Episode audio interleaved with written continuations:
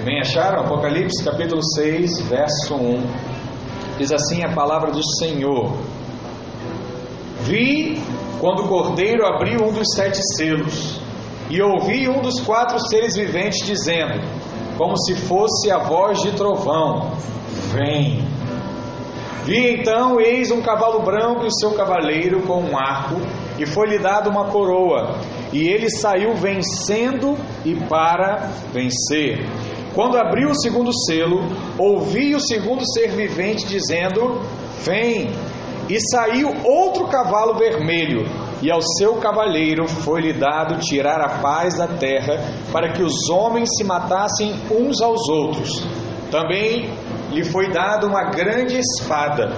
Quando abriu o terceiro selo, ouvi o terceiro ser vivente dizendo: Vem. Então vi, e eis um cavalo preto e o seu cavaleiro com uma balança na mão. E ouvi uma como que voz no meio dos quatro seres viventes, dizendo: Uma medida de trigo por um denário, três medidas de cevada por um denário. E não danifiques o azeite e o vinho. Quando o cordeiro abriu o quarto selo, ouvi a voz do quarto ser vivente dizendo: Vem. E olhei, e eis um cavalo amarelo e o seu cavaleiro, sendo este chamado Morte, e o inferno o estava seguindo. E foi-lhe dado autoridade sobre a quarta parte da terra, para matar a espada pela fome, com a mortandade e por meio das feras da terra. Bem, vamos orar aqui mais uma vez, Pai. Em nome de Jesus, nós oferecemos a Ti essa palavra, oferecemos a Ti, ó Deus, esse culto.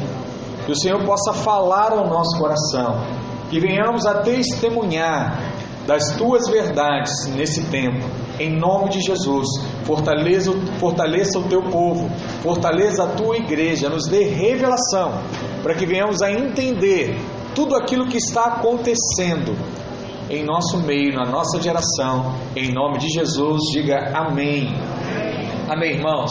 Olha, nós estamos vivendo um tempo aí de crise política, crise moral, crise econômica, e quem tem ligado a televisão, né, quem tem acompanhado as notícias, tem observado essas coisas acontecendo. E para quem acha que esse ano está sendo um ano difícil, eu quero dizer para você que os economistas eles preveem um ano pior do que já está acontecendo. Mais difícil do que a realidade que nós estamos vendo hoje. Só que quando eu digo isso, o meu objetivo aqui não é te assustar, mas é declarar que mesmo em meio à crise, o Senhor irá te guardar e irá te fazer prosperar eu recebi essa palavra, né? eu tenho aplicado meu coração nisso, a encontrar ferramentas de prosperar em meio à crise. Né? Daqui a um tempo eu vou testemunhar do meu milagre. Mas eu quero viver coisas para servir de fato como um modelo para os irmãos. Mas você também pode pedir isso a Deus, né? declarar isso a Deus e viver essa realidade. Sabe por quê? Porque no meio da crise você é guardado pelo Senhor, em nome de Jesus em meio à crise, né? o Camacho testemunhou aqui há pouco, né? em meio a tudo que tem acontecido, de alguma forma, Deus está te guardando. E eu quero dizer algo para você, porque quando muitos estiverem falando das dificuldades, você estará compartilhando das vitórias em nome de Jesus. Quando muitos estiverem falando da falta de dinheiro, você estará testemunhando da provisão e da prosperidade. Em nome de Jesus, né? Eu fiquei muito feliz essa semana aqui, né? Com um novo negócio aqui, novos empresários aqui da videira, né? Diógenes e Andresa. É, glória a Deus pela vida deles, né? Começaram aí essa semana, né? O final de semana praticamente, aí estão com delivery aí de comida. Sabe que comida sempre funciona, né? Você tem uma coisa que não acaba nesse mundo é fome. Então esse é um bom, esse é um bom negócio aí para quem não sabe como começar né? As pessoas precisam de alguma forma se alimentar. Então, quando você passar aí, quiser comer algo diferente, né? É só fazer contato ali com os irmãos. Eles vão estar atendendo até a Zona Oeste, né, John? Já tem filial. Já tem uma filial, glória a Deus, né? Então, amém aí pela vida dos irmãos. E é isso aí, irmão. Vamos lutando. Às vezes não dá certo uma coisa, você tenta outra, às vezes não dá outra, tenta outra. O nosso diferencial é que nós não desistimos das promessas do Senhor para a nossa vida. E quando muitos aí estiverem ansiosos, né, assistindo aí os economistas, dando as suas opiniões, né, as suas previsões aí nos telejornais, você que acompanha aí todo dia, né, eu já falei para você parar de ver essas coisas, mas você continua aí vendo aí todo dia, então você precisa ter ainda mais fé. Como a minha fé às vezes não é tão grande quanto os irmãos, eu desligo. Mas eu entendo que os irmãos têm, alguns têm mais fé do que eu e continuam assistindo. Como vai ter o quebra-gelo? Então, assim, esse é o desafio, né? De assistindo ou não assistindo, permanecer firme e inabalável nessa fé. Porque nós sabemos que somos guardados pelo Senhor. E por que, pastor? Por que essa convicção? Porque toda a crise econômica, toda a crise política, toda a crise social, né? agora nós temos também até essa questão social nesses dias, tem por trás uma ação espiritual maligna, da qual nós estamos protegidos pelo Senhor. Mas eu preciso trazer essa realidade para você nesses dias. Há algo espiritual acontecendo, irmãos. Eu sei que com o tempo a gente avalia tudo naturalmente. É, ah, o presidente é isso. Ah, o governador é aquilo. Ah, aquela pessoa pensa desse jeito. Ah, o, o outro irmão está passando necessidade.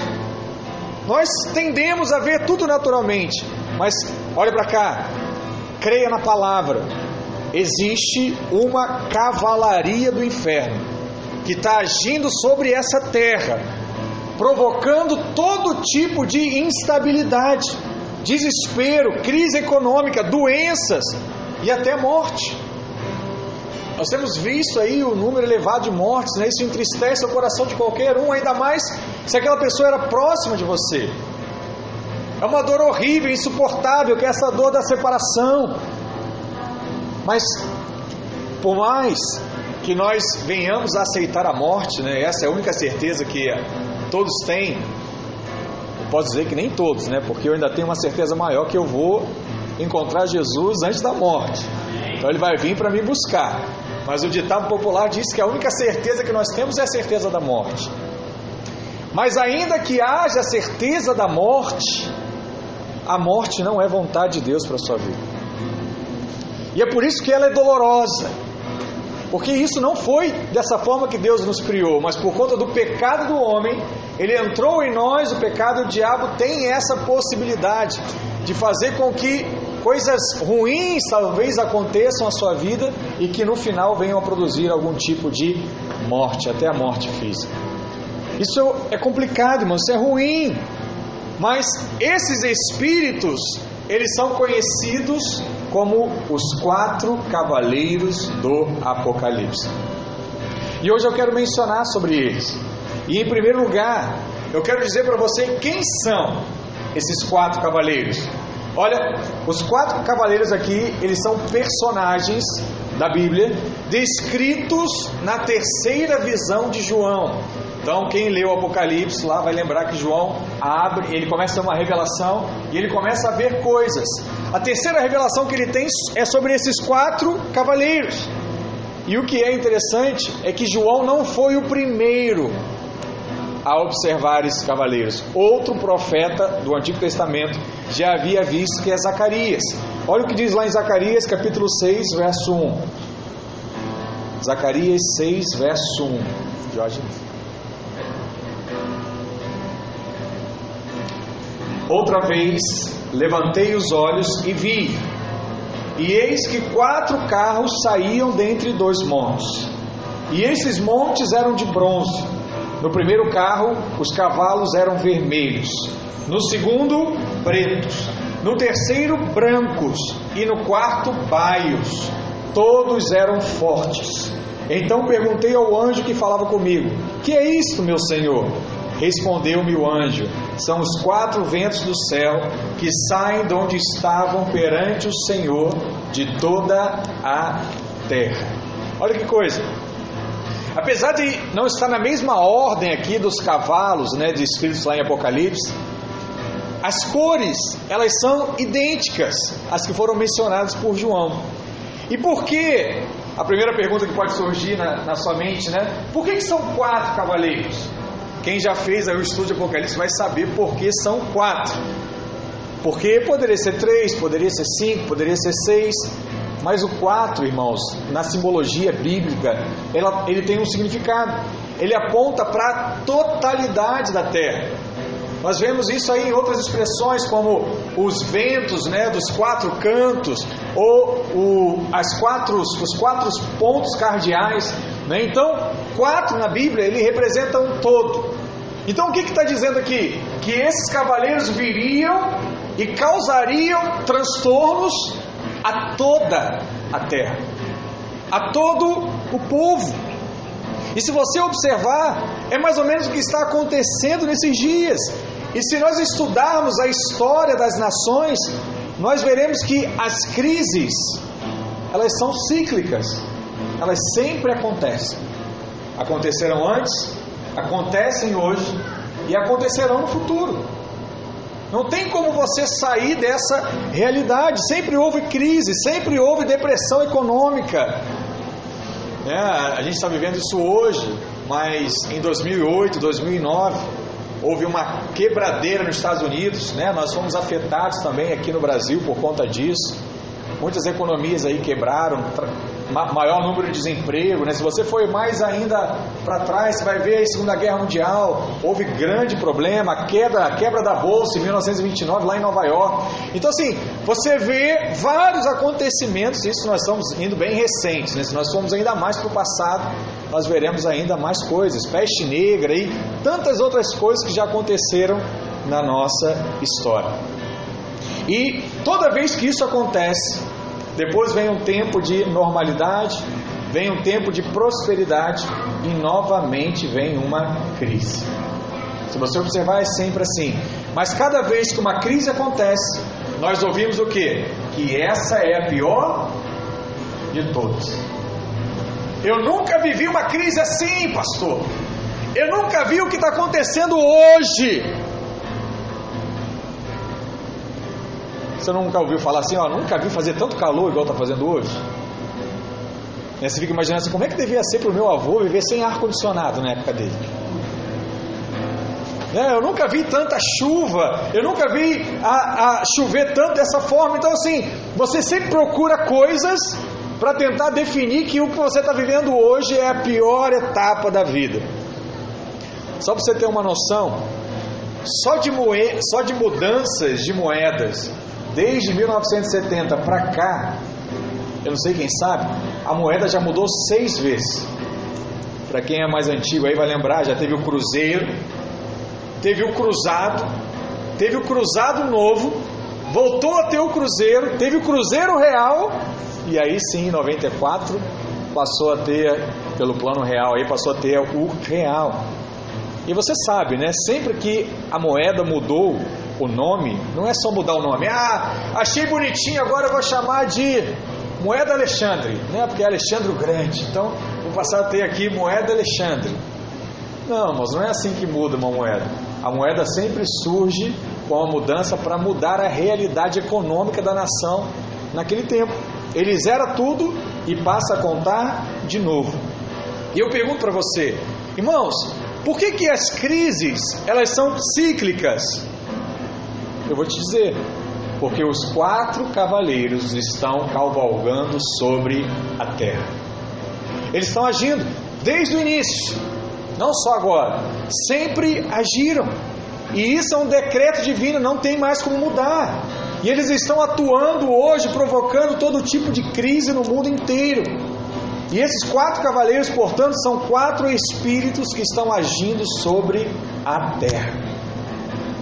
Eles agem, trazendo todas, toda essa, essa problemática. Porque às vezes você não acredita, mas eu vou te dizer: existe um mundo espiritual sobre as suas cabeças. Você só não enxerga ele, como você está olhando, você vê o céu, você vê a atmosfera, você acha que aquilo ali é o final, mas não é. Existe um livro de Paul Yang-Shu, né, que é um pastor coreano, que ele fala sobre isso, a quarta dimensão. Ele vai dizendo das dimensões que existem além da dimensão natural, além daquilo que você vê. Então a Bíblia diz isso diversas vezes: existe de fato o mundo espiritual e ele se move. E quando esses cavaleiros estão atuando, para quem não tem a sua defesa, a sua, a sua, a sua antiaérea preparada aí para quem já serviu aí o exército ou forças armadas, se não tiver, eles vêm de fato para agir sobre a terra. E quando nós estamos aqui reunidos, esses quatro espíritos, eles estão em franca operação sobre a terra. E uma maneira de nós sermos guardados desses cavaleiros é conhecer como eles atuam. Então, isso é muito interessante. Existe um livro chamado A Arte da Guerra. Ele fala que para você vencer uma guerra, a primeira coisa que existe é conhecer o seu inimigo. Então você precisa conhecer ele. Você precisa saber como ele atua, quais são as estratégias, né? E hoje a intenção do meu coração é te ensinar isso. Você entender como ele age para que você possa prevalecer sobre esses cavaleiros. Então, nós precisamos conhecê-los e por isso você precisa ser instruído da palavra da verdade. O que, que você sabe? Que mil cairão ao teu lado, dez mil à tua direita, mas você não será o que? Atingido. Em nome de Jesus. Declara assim comigo, diga: Eu sou guardado pelo Senhor, em nome de Jesus. Amém? Então vamos conhecer esses cavaleiros, né? Eu vou dizer para você o que, que significa cada um deles. Então, no texto que nós lemos, nós encontramos aqui quatro cavaleiros montados em quatro cavalos diferentes. Amém? São quatro cores diferentes. E cada cavalo possui uma cor e possui um significado. Então vamos ao primeiro. O primeiro cavalo mencionado aqui no verso 2 é o cavalo branco. É o primeiro cavalo que João assiste, que ele observa. E a Bíblia diz que ele vem montado num cavalo branco com um arco, mas sem flecha. Ele tem um arco lá bonito, mas não tem a flecha do arco. E esse texto específico, o verso 2, ele tem pelo menos três interpretações na Bíblia. Existem três linhas que interpretam esse cavalo. Eu vou dizer as três linhas. A primeira acredita que esse cavalo ele é o anticristo, né?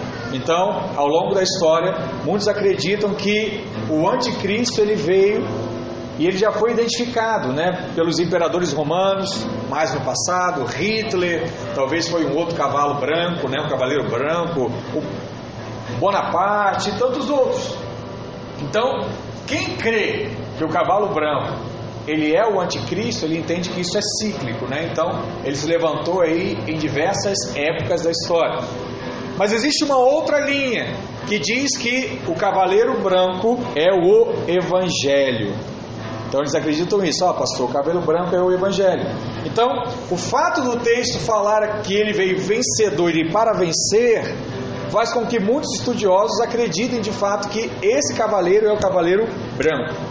E que a flecha lançada seria o evangelho que já foi lançado por isso que ele, a flecha não está mais lá e ele vem prevalecendo durante o tempo.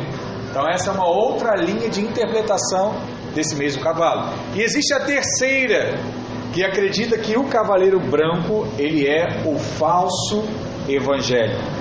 Então, os que creem assim afirmam isso porque esse cavaleiro não tem a flecha. Então ele tem o arco, mas não tem a flecha. Significa o quê? Que ele não tem poder. Então você fala assim, pastor, e agora? Em quem eu acredito? Qual linha, né? Então eu vou dizer qual é a linha que nós acreditamos aqui na videira e nós a ensinamos. Nós vamos ficar aqui com a terceira interpretação, porque nós cremos que ela está de acordo com outro, outros textos da própria palavra.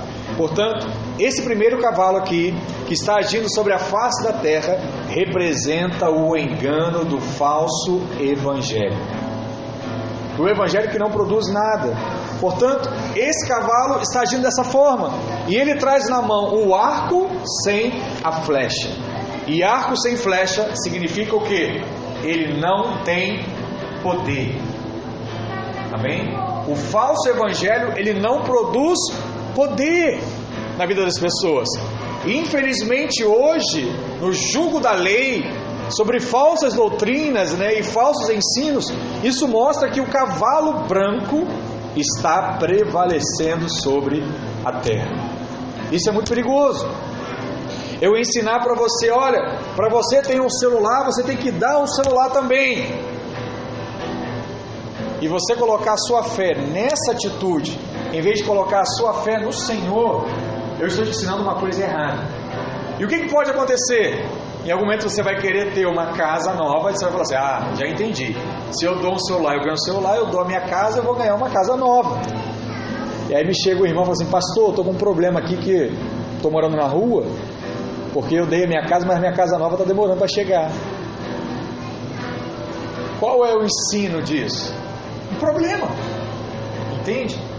Pastor, mas se eu abençoar e ofertar minha casa, né, tendo condições de onde ficar, é pecado? Isso não, você pode ofertar, mas não com o entendimento que eu dei, eu tenho que receber. Por mais que ele venha acontecer, mas o seu entendimento não deve ser esse. Não deve ser uma barganha com o Senhor. Então, se você aprendeu dessa forma, você vai ter problemas para entender que Deus te dá, mesmo sem você merecer. Esse sim, o verdadeiro evangelho, né? esse evangelho da graça, que você recebe sem merecer. Eu fico pensando, né? Hoje é o dia do pastor, segunda semana de junho, e muitos irmãos têm essa essa gratidão, né? E fala assim, pastor, muito obrigado pelo Senhor não desistir de mim. Porque essa é a realidade muito de nós, né? A gente apronta, apronta, apronta, e talvez aquilo que mais se aproxima da realidade de Deus na nossa vida natural seja, talvez seja o nosso líder, né? Ou o nosso pai, para aqueles que são filhos, que é o que? Aquela pessoa que não desiste de você. Ela te conhece no profundo e ela sabe das suas falhas. Então imagina, né, que o seu líder, seu pai desistisse de você. O que, que seria da sua vida hoje? Um problema, uma dificuldade total. Então eu acho que datas como essa você de fato precisa ser agradecido. É o aniversário do seu pai, é o aniversário do seu líder, o aniversário lá do seu pastor, né? o aniversário do dia do pastor. São datas que têm que ser sim valorizadas, porque traz uma representação da figura de Deus na nossa vida. Pessoas que não desistiram de nós. Então, esse é o verdadeiro evangelho. Então, o cavaleiro branco, nós cremos que representa o falso evangelho. E o cavalo vermelho, pastor, é o segundo. O segundo cavalo que João viu foi o cavalo vermelho. E ele é da cor vermelha, que significa o quê? Guerra. Significa batalha. Nós sabemos que vermelho é a cor do sangue. Então, qualquer guerra, qualquer batalha, você vai ver o que? Muito sangue, muita cor vermelha. E ele não traz na mão a espada, princípio dos exércitos né, antigos.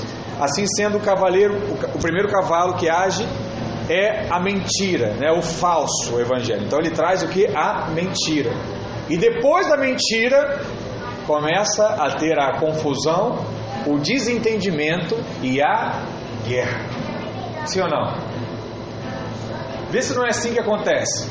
Primeiro vem uma palavra, normalmente é uma palavra mentirosa, produz problemas, produz desentendimentos, até chegar a briga e em medidas maiores até chegar a guerra.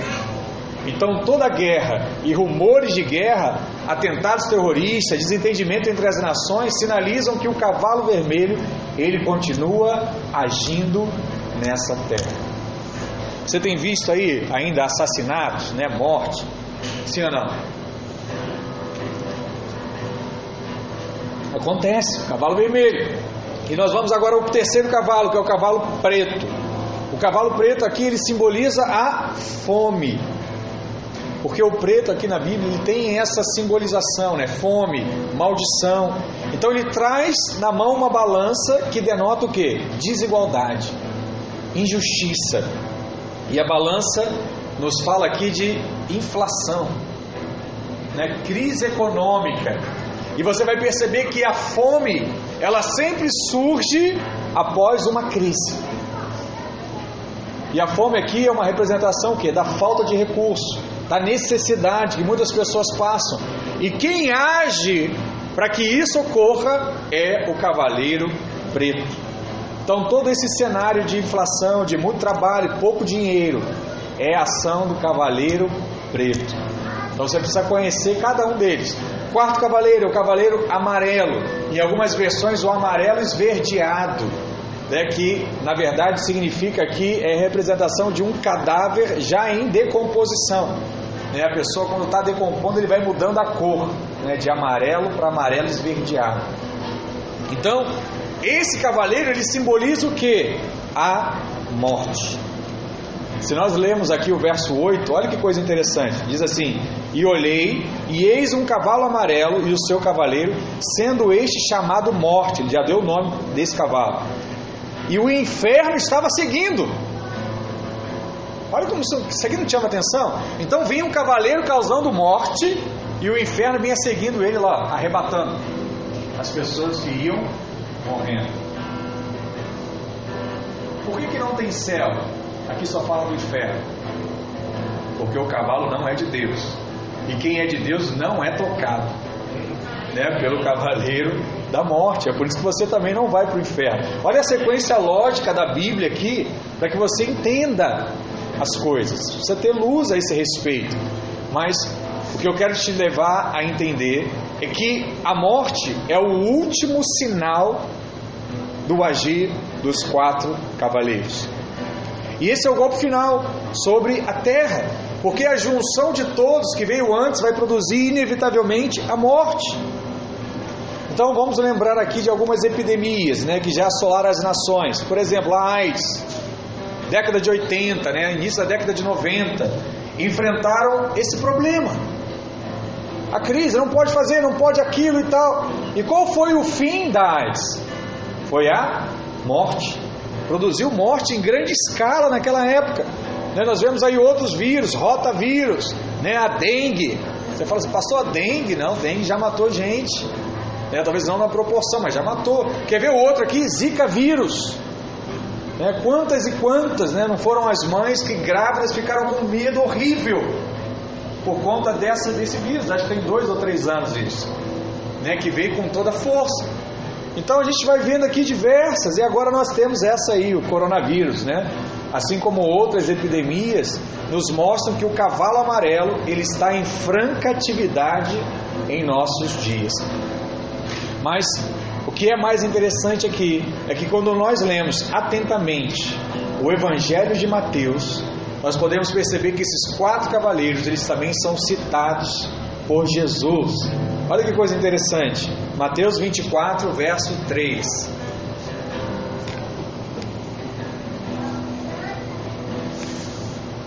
Mateus 24, 3. Diz assim: No Monte das Oliveiras, achava-se Jesus assentado quando se aproximaram dele os discípulos, e em particular lhe pediram: Dize-nos quando sucederão essas coisas e que sinal haverá da tua vinda e da consumação do século. E ele respondeu: Vede que ninguém vos engane, porque virão muitos em meu nome dizendo: Eu sou o Cristo, e enganarão a muitos. Qual cavalo é esse? Cavalo branco. Verso 6: E certamente ouvireis falar de guerras e rumores de guerra. Vede, não vos assusteis, porque é necessário assim acontecer, mas ainda não é o fim. Que cavalo é esse? vermelho. 7. Porquanto se levantará nação contra nação, reino contra reino, e haverá fome, cavalo preto, e terremotos em vários lugares. Né? O que, que terremoto gera, irmãos? Morte. Né? Então a morte aqui é o cavalo amarelo. Porém, tudo isso é o princípio das dores. Amém? Ainda não é a tribulação, para quem já estudou Apocalipse. É só o princípio, é só um sinal. Sinal de quê? Quem está voltando? Jesus. Né? Cada epidemia, cada crise dessa é um sinal de que Jesus está à porta. Ele pode voltar nesses dias para buscar a sua igreja, né? para buscar o seu povo, os vencedores. E nós temos que entender e impedir que esses quatro cavalos e os seus cavaleiros provoquem crise sobre a terra. Como é que nós impedimos, pastor? Impedimos quando nos levantamos para pregar e ensinar que esse falso evangelho, que é o início de todo o mal que acontece sobre a terra. Porque se você crê na palavra, você saberá que o tempo todo você está o que? Guardado pelo Senhor. Amém? Guardado pelo Senhor. Acho que foi a, a Bruna que compartilhou na cela essa semana. Ela falou assim, pastor, estava com muito medo das coisas, né? De alguns sintomas que eu tenho, não sei. Mas Deus falou comigo. Né? Ele me guarda. E eu tenho que andar debaixo da fé do Senhor Jesus. Eu estou dizendo, irmãos, né? É lógico nós temos que tomar todas as medidas necessárias aqui. Ninguém é super-homem de encarar né, a morte, a não ser que Deus mande. Mas essa não é a realidade aqui grande parte de nós. Mas acredita em mim, tem muita gente hoje com medo. E pior, tem muita gente por conta disso, de tudo que aconteceu, se afastou de Deus. E esse é o trabalho do diabo, esse é o trabalho dos cavaleiros. Né? E nesses dias você precisa se levantar para resgatar esses que ficaram no meio do caminho. Muitos vão dizer assim: ah, pastor, eu só acho que, que não está na hora ainda. Às vezes é uma mentira que já está prevalecendo sobre a mente dele. E o diabo já está produzindo algo para afastá-lo do meio da igreja. Isso é algo muito sério. E eu quero chamar a sua atenção para me ajudar a nós resgatarmos os irmãos da sua célula que por acaso estejam aí, ó, perdidos no meio do caminho. Precisa ter uma palavra da parte de Deus. Porque sempre haverá guerras, sempre haverá fome, sempre haverá morte, porque elas são provocadas por esses quatro cavaleiros. Mas como filhos de Deus, nós somos guardados pelo Senhor. Fala mais uma vez assim, diga assim: a minha vida, a minha vida está nas mãos de Deus. Deus, Deus está no controle de tudo. Sabe, Deus está no controle da minha vida. Deus está no controle da minha saúde. Deus está no controle das minhas finanças. Preciso crer, preciso declarar isso em nome de Jesus. E pastor, agora eu quero mostrar para você, olha, como é que isso acontece na nossa vida? Mas eu vou aplicar essa palavra. Então, como é que esses cavaleiros atuam de fato na terra? Deixa eu te falar. Eles sempre atuam de uma maneira gradativa. Amém? Aquela imagem que você tem do diabo com tridente, ah, vou te pegar. Isso é só pesadelo para quem vê filme de terror. Né? Se você não vê filme de terror, acho que nem esse pesadelo você vai ter. Você vai ficar só com a palavra, você vai saber que isso não acontece. Mas se você gosta de ver aqueles filmes ali que despertam medo, né? Então você provavelmente vai sonhar com isso. Mas acredita em mim, o diabo ele é muito esperto. Ele não age assim. Ele não quer te assustar. Ele quer te ganhar primeiro. Então ele sempre age de forma gradativa. Então sempre vem primeiro quem? O cavalo branco. O falso. Olha, você está tão bonito hoje. Ó, oh, você está tão elegante. Ó, oh, quem te disse? Você tá que tá, hein? Mas você podia estar tá melhor. Ó, oh, você está vivendo aí uma coisa, né? Tá complicado, ó. Dá para ser diferente. Aquela imagem daqueles desenhos de antigamente, né? Que aparecia um demôniozinho falando, né? Lutando com um anjinho, Tom e Jerry, essas coisas. Não é da época dos irmãos, não, né? Mas acho que é mais ou menos dessa forma. E esse é o processo que vai gerar todas as crises. Deixa eu te mostrar alguns exemplos aqui para você entender mais claramente. Vamos pensar aqui é, como nação. Então, o primeiro cavalo que vem é qual? Qual o cavalo? Cavalo branco, né? Então, o líder de um país, lá o presidente, ele começa a acreditar em algo que não é verdadeiro acerca do outro país. E de repente, uma mentira passa a ser crida como verdade. Então imagina assim, né? a gente está aqui e começa a falar, ó, a Argentina vai invadir o Brasil. A Argentina vai invadir, a Argentina vai invadir, a Argentina vai invadir. Eles estão lá quietos. A Argentina vai invadir, vai invadir, vai invadir. Aí gera o que? Uma crise. Gera um problema. Então você possa dizer os que ah, eles são meus inimigos, né? Se nós não destruirmos eles, eles irão nos destruir. Eles são perigosos, eles nos odeiam. Então começa o que? O cavalo branco. Eu estava lendo um livro essa semana né, o eclipse da graça. Olha, o título do livro, né? Chama atenção, né? O eclipse da graça. E o pastor lá, o Felipe Yance, né, pastor, acho que ele é pastor sim, ele é autor do livro. Ele estava falando sobre um, um fato que aconteceu na época do Holocausto.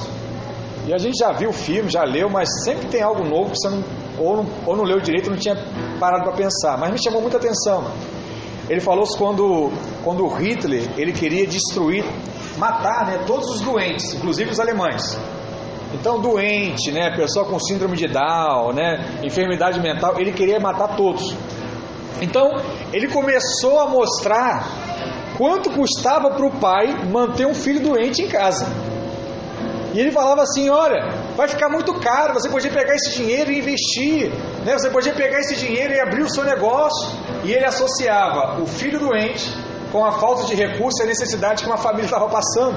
E começou a divulgar isso na mídia, né? naquela época, nos jornais, e botava para massificar aquela ideia. Mas o amor maternal foi maior do que aquela mentira que ele tentou colocar. Aí ele fez pior, ele entrou nos, nos hospícios e começou a mandar as enfermeiras levar o pessoal para a câmara de gás, né, é o que ele fazia, para matar todos os doentes. Ele não aceitava nenhum que tinha raça, porque ele acreditava o seguinte: ele, ele, aplicava a lei da natureza, né? Então, assim, os fortes prevalecem contra os fracos, os fracos sempre morrem. Então, a gente precisa ter fraco na nossa nação, a gente tem que matar todos os fracos e ficar só com os fortes. E aí a gente vai ter só gente forte, e forte vai produzir mais gente forte, e a gente vai ter um exército mais forte. Então a lógica dele é uma lógica né, coerente, apesar de todo o caos que aquela lógica podia gerar. E tudo aquilo acabou quando uma enfermeira foi, procurou lá um bispo e falou: oh, o cara está fazendo isso. E o bispo colocou na mídia da época e ele desistiu. Ele continuou só fazendo com os judeus. Mas o judeu foi a mesma coisa colocou, eles estão eles estão dominando sobre nós, eles querem o nosso dinheiro. O dinheiro que está aqui no país, na mão deles, é nosso. Então nós temos que tomar aquilo que não é deles, é nosso.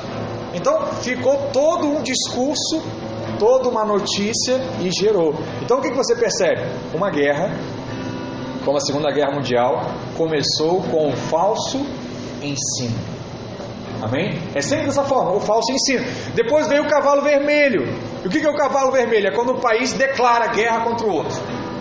Então ele leva lá para o parlamento, o parlamento, ó, vamos entrar em guerra, o parlamento autoriza e um país ele entra em guerra contra o outro. Nessa hora o cavalo vermelho ele entra em atuação gerando a guerra. E o que, que vem depois da guerra, irmãos? Assim começa uma guerra, a primeira questão abalada é a fome passou por ser militar, ele já viu algumas coisas, né? Então, eu tenho algumas aulas, né, sobre guerra.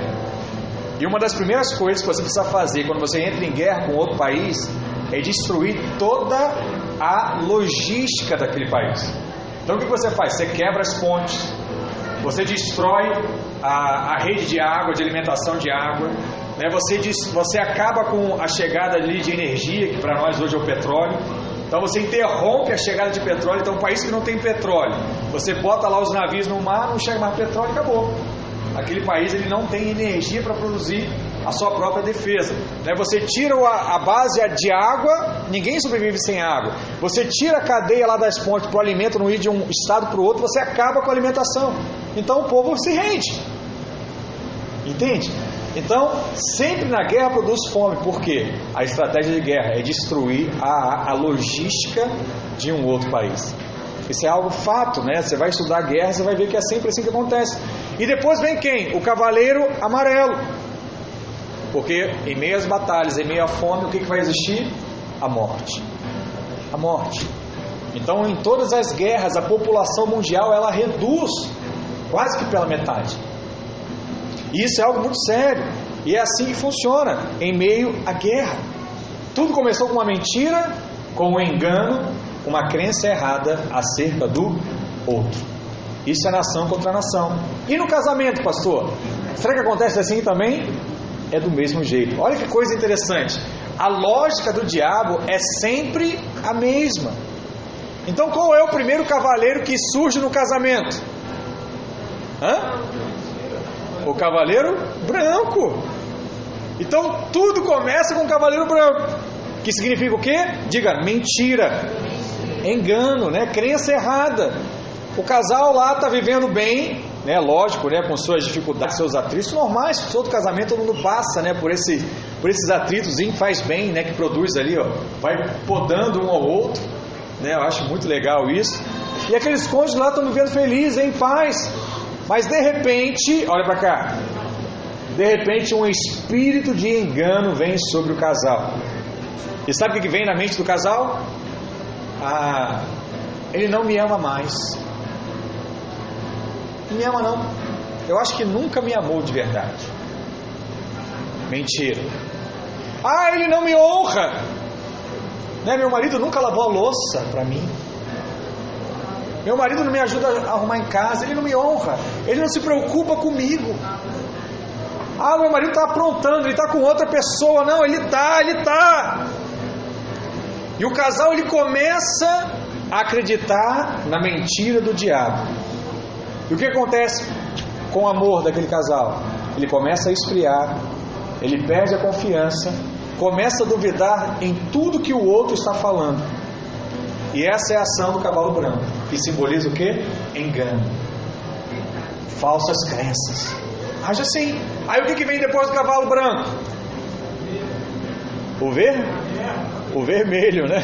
E qual é a guerra no casamento? É a briga. Entrou em briga, é conflito. Pastor, não aguento mais meu marido. Se eu olhar para ele, eu acho que eu tô nele. Pastor, não dá. Não aguento mais esse homem. Não aguento mais essa mulher. Reclama todo dia, só fala, fala, fala, fala, fala. Será que ela não está vendo o que está acontecendo na situação? Eu estou tentando. Aí começa.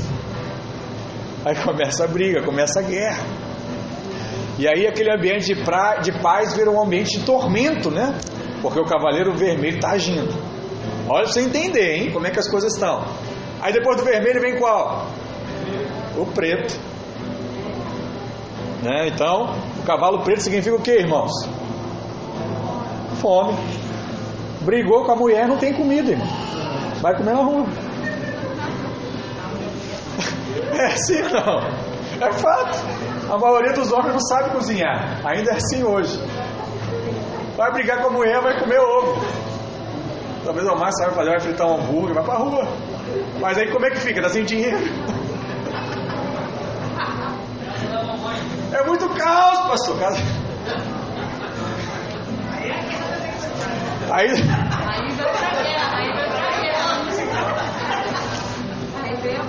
Mas o que, que eu falei, né? Quando produz fome, a situação da nação que está perdendo é se render. Então o marido sensato faz o quê? Eu me arrependo, meu amor, te amo. Me dá comida.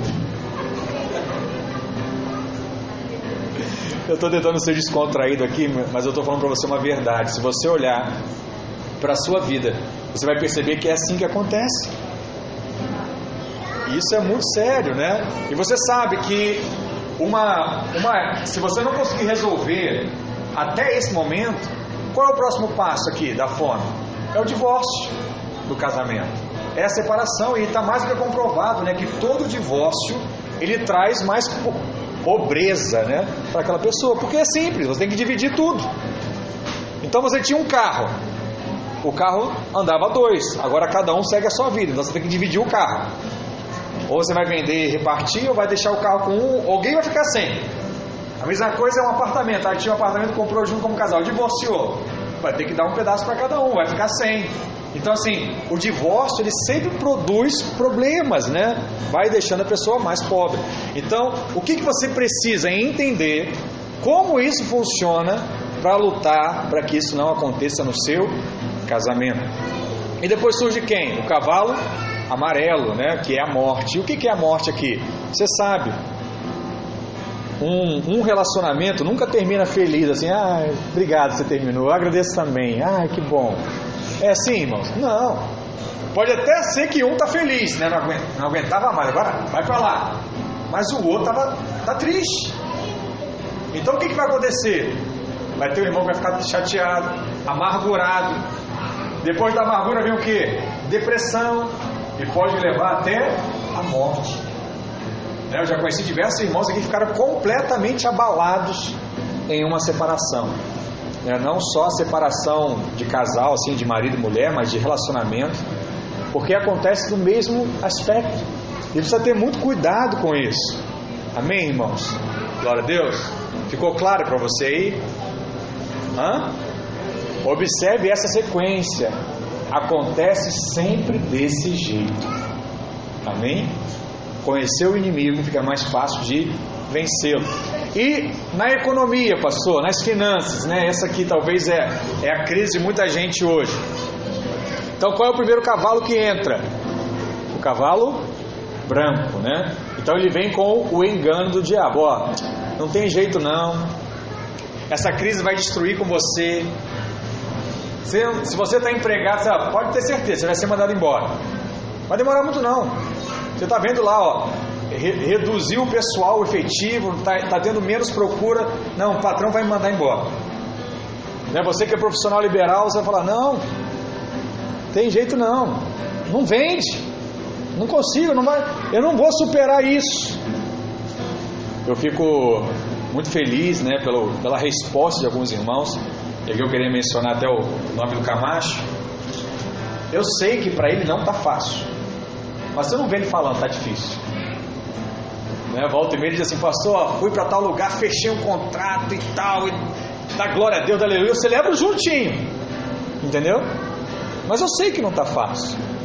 Como não está fácil para ninguém. Mas você pode ter duas atitudes. Né? Ou, é, não está fácil, não tem jeito, desista. Ou, não está fácil, mas eu creio que Deus pode fazer um milagre. Eu creio que Deus pode fazer um milagre. Minha esposa gosta de falar muito, né? Sonhar não custa nada. Não custa. Você pensar no outro dia, poxa, bem que amanhã eu podia fechar um, um negócio que vai sustentar todo o meu mês. Custa alguma coisa para você? Não custa nada. Você colocar isso diante de Deus, falar assim, Deus me abençoa, custa alguma coisa? Não custa nada. É que Deus pode ouvir fazer? Eu acho que pode. Eu creio que pode. Eu ensino meus filhos assim que pode. Eles vão crescer crendo que isso é possível. E essa tem que ser a nossa realidade também. Mas o que, que o diabo faz? Ele tira a sua fé. Então você tem um negócio e o seu negócio está parado. Ele diz aí, tá vendo? Não tem jeito. Aí você fica acreditando o quê? Que não tem jeito. Não tem tempo para pensar. Será que eu posso fazer um outro negócio? Né, o pessoal diz, né? Que. Não vou usar esse exemplo, não vou usar outro. Mas. Deixa eu voltar aqui. Mas o que, que acontece? Você, em meio a uma, a, uma, a uma crise, você pode encontrar outras saídas. Né? Nós damos exemplo aqui do, do Diógenes da Andresa. Ninguém pode comer, agora vai começar a liberar né, os restaurantes na, na sua amplitude, mas não podia. E às vezes você pode fazer algo para vender. Né, uma mãe da escola lá das crianças passou a vender churrasco no final de semana, está bombando. Só trabalha final de semana e está conseguindo ter né, o, a arrecadação necessária para manter lá a família dela, o filho estudando. Então, assim, são coisas que você pode encontrar como outros negócios. Você pode colocar de Deus e falar assim: Deus, fala comigo. O que, pode ser feito nesse tempo? Mas só vê isso quem venceu o cavalo branco. Porque se ficar no cavalo branco é só engano, é só mentira e só não vai, só vai piorar. Não tem jeito para a sua vida. Amém? E aí vem o cavalo vermelho. O que é o cavalo vermelho? Começou a faltar dinheiro de fato. E aí quando falta dinheiro, o que acontece? Briga. Mal humor. Né? Você não quer voltar para casa, porque você vai ter a pressão, né? E agora, o que você trouxe? Cadê o dinheiro para comprar as coisas? Cadê a conta que não está paga? Você perde a alegria, você perde o, o autocontrole. E tudo se torna um motivo de guerra. Eu já falei isso aqui diversas vezes para os irmãos, né, que eu vivi uma realidade um pouco assim, né, de meus pais vivendo com dívidas, dívidas, dívidas o tempo todo. Meu pai até diz que ele só conseguiu as coisas por conta das dívidas que ele fez. É o princípio que ele recebeu. Né? Mas eu falei assim, eu não quero, vou ter diversos motivos para brigar, que é normal. O casal ele tem, né, ele tem crises, né? É bom falar isso, que às vezes, ah, pastor, achei que era perfeito. Não, pastor também tem né, as suas com a, com a pastora, é normal. Mas eu posso evitar e vou evitando. Então, uma que eu não quero ter é crise financeira. Então, graças a Deus eu casei com alguém que entende a gente vive de acordo com a nossa realidade. Então a gente pode brigar por qualquer coisa, mas não vai brigar por conta de dinheiro. Eu sei que ela não vai gastar mais do que deve, ela sabe que eu não vou gastar mais do que eu devo, e, e, as, e as crianças sabem que a gente não vai gastar mais do que a gente pode. E assim a gente vai vivendo, né? aos pouquinhos. E essa é uma, é uma realidade. Por quê? A questão financeira gera briga, gera guerra. Cavalo vermelho agindo. E depois vem qual? O cavalo preto. Uma vez que começa a guerra, uma vez que você perde o autocontrole, você briga com as pessoas, você põe culpa na igreja, você põe culpa em Deus, você põe a culpa nas escassez e você fica o que? Amargurado. A pior coisa é quando você acha que Deus não te ama mais. Porque é, é, é, assim: primeiro, meu marido não me ama, que não cuida de mim, não me dá o melhor. Depois, o pastor não está nem aí para mim, né, a igreja, e Deus não sabe de nada. Por quê? É assim que o diabo ele vai trabalhando aos poucos e ele vai agindo um dia após o outro, até que chega quem? O cavalo amarelo. Nesse tempo aí você já perdeu toda a sua fé, você está com o coração todo amargurado. E o que você pensa? Suicídio. Diversas pessoas eles aceitam o suicídio. Olha que coisa, né? O suicídio é algo muito forte, irmãos, porque ele vai contra o seu instinto de sobrevivência. Tem gente que até hoje tem medo da agulha, que é um pitadinha lá, né, do para tirar no dedo. Você imagina o cara cortar o pescoço, né? Se enforcar, se jogar de um lugar. Não é natural. Não é natural isso. Então, para uma pessoa fazer isso, ela está debaixo de muito engano. Muito engano. E talvez a gente vê assim e fala assim, pastor, né, a gente pode fazer diversas obras sociais, a gente tem que fazer mesmo. Mas acho que uma das maiores obras sociais que a gente tem que fazer é evitar com que uma pessoa se mate. Isso acontece de montão. E vou te falar, deve estar acontecendo agora de montão. É porque a mídia está só focalizando uma coisa. Mas que deve ter gente que passou por problemas, crise, quebrou, que não tem mais esperança nenhuma de vida, nós temos que chegar antes, antes do cavalo amarelo. Porque em Cristo é possível ainda ter mudança em nome de Jesus. Amém? O seu coração tem que queimar essa realidade. Fala assim: Deus, eu preciso chegar antes. Eu preciso estar com eles antes. Porque nós sabemos que o diabo ele veio para quê? Roubar, matar e destruir. Mas qual é o problema? O problema é que ele sempre começa de uma forma sutil. Assim como aquele peça do jardim secreto, né? Ele sempre traz rosas. Ele não traz espada. Ele vem como uma rosa, ele vem tentando te enganar. Perceba, tudo começa no engano. Tudo começa quando a pessoa deixa de crer na palavra e começa a crer na palavra da serpente. Por isso, nesses dias, você precisa ler ainda mais a Bíblia. Faz um teste. Quer ver lá o jornal? Quanto tempo dura o jornal? Uma hora? Então fala assim: vou ver o jornal hoje, mas eu vou ler uma hora da palavra também. Faz esse teste. Você vai ver que com o tempo você vai querer mais ler a palavra do que ver o jornal. Por um simples motivo. A palavra vai te trazer mais esperança. A palavra vai produzir em você fé, porque a palavra produz fé. Na verdade, a pregação da palavra produz fé. E é a fé que muda o mundo, a fé que muda a pessoa, a fé que muda a nossa, a nossa realidade, a nossa família. Então nós temos que declarar a Bíblia e declarar e nos apropriar dessa verdade. Porque o inverso também é verdadeiro. Se eu declarar só as mentiras, as mentiras serão realidade para a nossa vida. Por isso, é muito importante receber o ensino correto nesses dias. Salmos 1, verso 1 diz assim: Bem-aventurado o homem que não anda no conselho dos ímpios, não se detém no caminho dos pecadores, nem se assenta na roda dos escarnecedores. Antes, o seu prazer está na lei do Senhor, e na sua lei, medida de dia e de noite.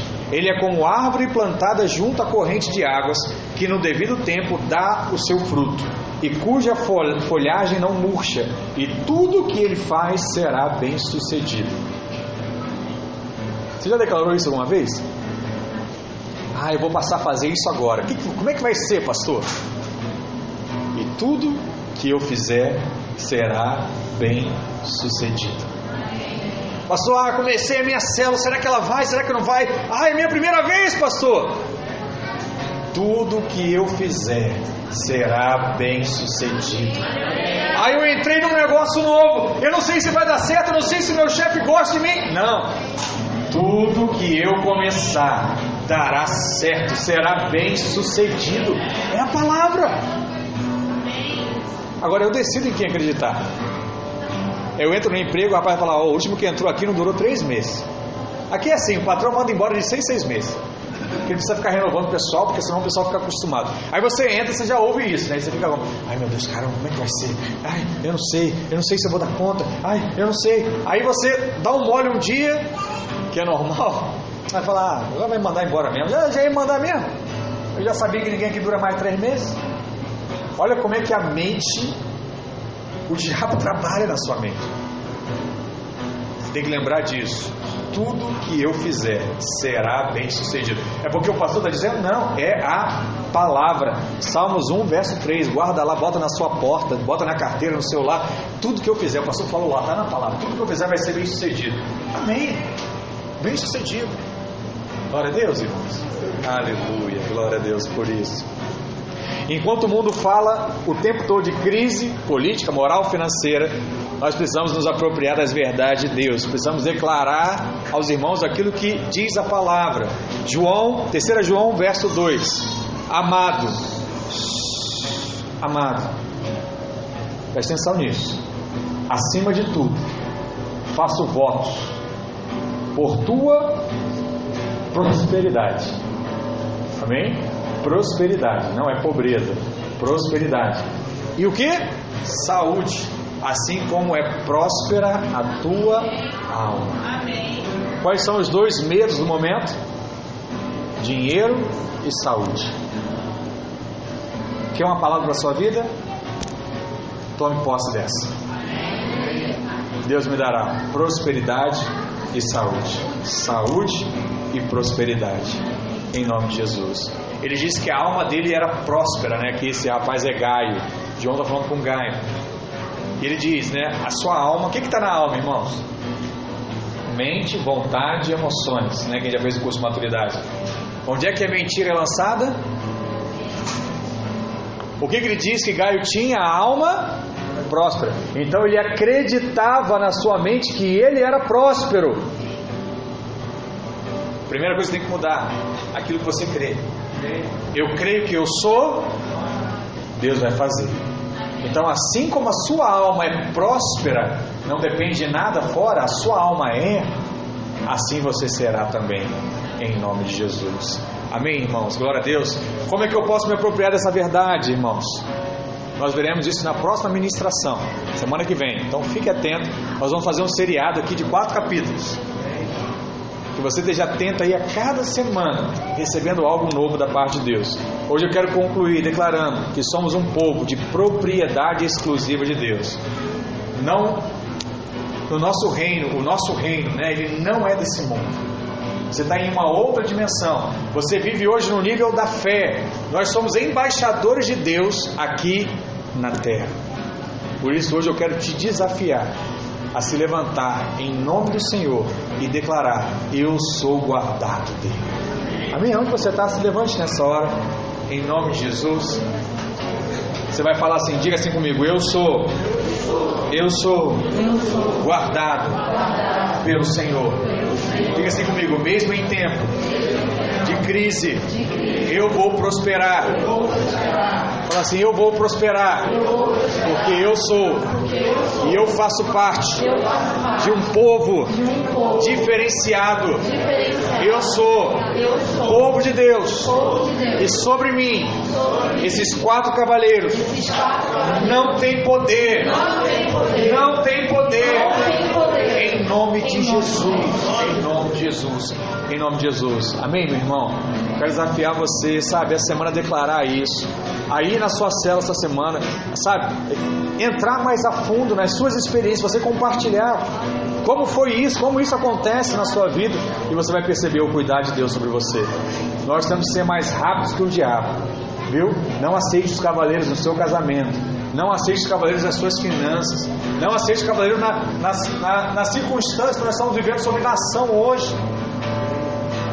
Olha para cá. Se a mentira prevalecer sobre a nossa nação, haverá guerra. Se houver guerra, haverá fome. Se houver fome, haverá morte. É o passo a passo. Hoje, como nação, estamos vivendo o cavaleiro branco. Está um dizendo uma coisa, outro dizendo outra. Nós temos que orar pela nossa nação para mudar essa realidade. Não queremos guerra, não queremos fome, não queremos morte. Precisamos nos levantar nesses dias também, em nome de Jesus. A mesma coisa no seu casamento. Rasga fora essas mentiras. Ah, fulano, meu marido não me ama. Ah, minha esposa não me dá atenção, não me honra. Joga isso fora. Não aceite as mentiras do diabo, em nome de Jesus. Amém? Coloca a mão na sua mente e vamos orar nessa hora. Pai, em nome de Jesus, eu apresento a Ti a mente de cada um dos seus filhos. Nós declaramos, nós aprendemos que a primeira área que o diabo usa é a nossa mente nos trazendo mentiras e enganos. Nessa hora, Deus, eu quero quebrar toda mentira do diabo. Tira fora, Deus, em nome de Jesus, todo engano, todo engano em toda a área da família, da saúde, das finanças, da nação. Retire em nome de Jesus, faz de nós sermos aquilo que a tua palavra diz, cheio de prosperidade e de saúde. Pai, nós cremos que tudo aquilo que nós começar, começaremos a fazer será bem sucedido como diz a tua palavra, em nome de Jesus. Deus, guarda a tua igreja, guarda as tuas famílias, Pai, guarda a saúde de cada irmão. Deus, eu oro nessa hora pela vida do irmão Luiz Felipe, esteja com ele, em nome de Jesus, Deus. Produza cura, esteja com os médicos, ó Deus. Faz com que ele saia dessa situação e se levante como um guerreiro em meio a essa geração, em nome de Jesus, em nome de Jesus, Pai, gratos somos porque podemos voltar a nos reunir, nos congregar, aonde o Senhor nos colocou. Pai, que o Senhor faça, Deus, dessa igreja uma igreja próspera, uma igreja, Deus, cheia da tua vida, cheia de irmãos. Pai, que nós venhamos a experimentar de momento novo como igreja, que as nossas células venham crescer como nunca antes. Pai, que irmãos se levantem, Deus, para guerrear esse tempo, porque entenderam o propósito de Deus em suas vidas, em nome de Jesus. Amém. Glória a Deus. Aleluia. Eu quero declarar que tudo aquilo que você colocar para fazer vai ser bem sucedido. Em nome de Jesus. Amém. Glória a Deus. Que